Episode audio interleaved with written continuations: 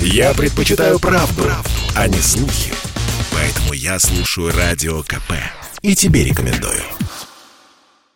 Россия и Беларусь. Время и лица. Здрасте, здесь Бунин, и сегодня мне внезапно попалась на глаза интересная дата из календаря.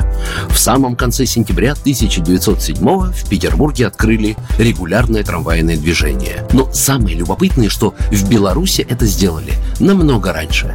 Так что сегодня прокатимся на белорусских трамваях. Формально первый в мире городской железнодорожный вагон появился чуть ли не в начале 19 века в американском Балтиморе.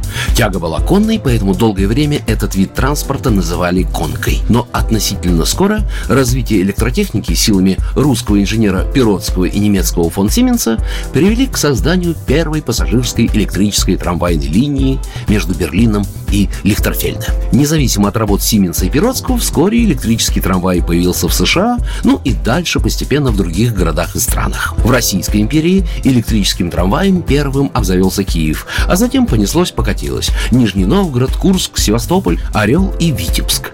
Это была первая в Беларуси трамвайная система. Витебская городская управа заключила договор с французом Фернаном Гильоном. Он обязался за собственные средства построить электрическую железную дорогу вместе со всем необходимым для нее и подвижным составом, в том числе электростанцию мощностью 425 киловатт. В июне 1898 Витебский трамвай был введен в эксплуатацию, между прочим, на год раньше, чем в Москве и на 9 лет опередив столичный Санкт-Петербург. Возле вокзала на Соборной иконной площадях, сейчас это площади Свободы и Смоленская, построили павильоны для пассажиров, а поскольку существовавший тогда мост через Витьбу мог не выдержать трамвайной нагрузки, рядом с ним возвели грузовой. Витебский трамвай оставался единственным в Беларуси более 30 лет и являлся республиканским символом прогресса.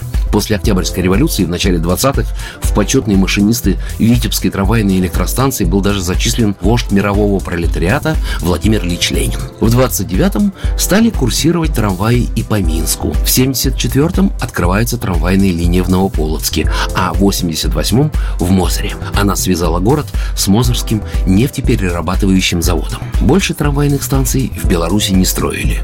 Общественный транспорт развивался автобусами и троллейбусами. Сегодня в республике трамвайный парк насчитывает более 350 вагонов, из которых почти треть эксплуатируется в Минске. Но именно Витебская трамвайная сеть остается самой разветвленной. 9 маршрутов общей протяженностью более 200 километров, а каждый витебский вагон ежедневно проезжает около 300. Программа произведена по заказу телерадиовещательной организации Союзного государства. Россия и Беларусь. Время и лица.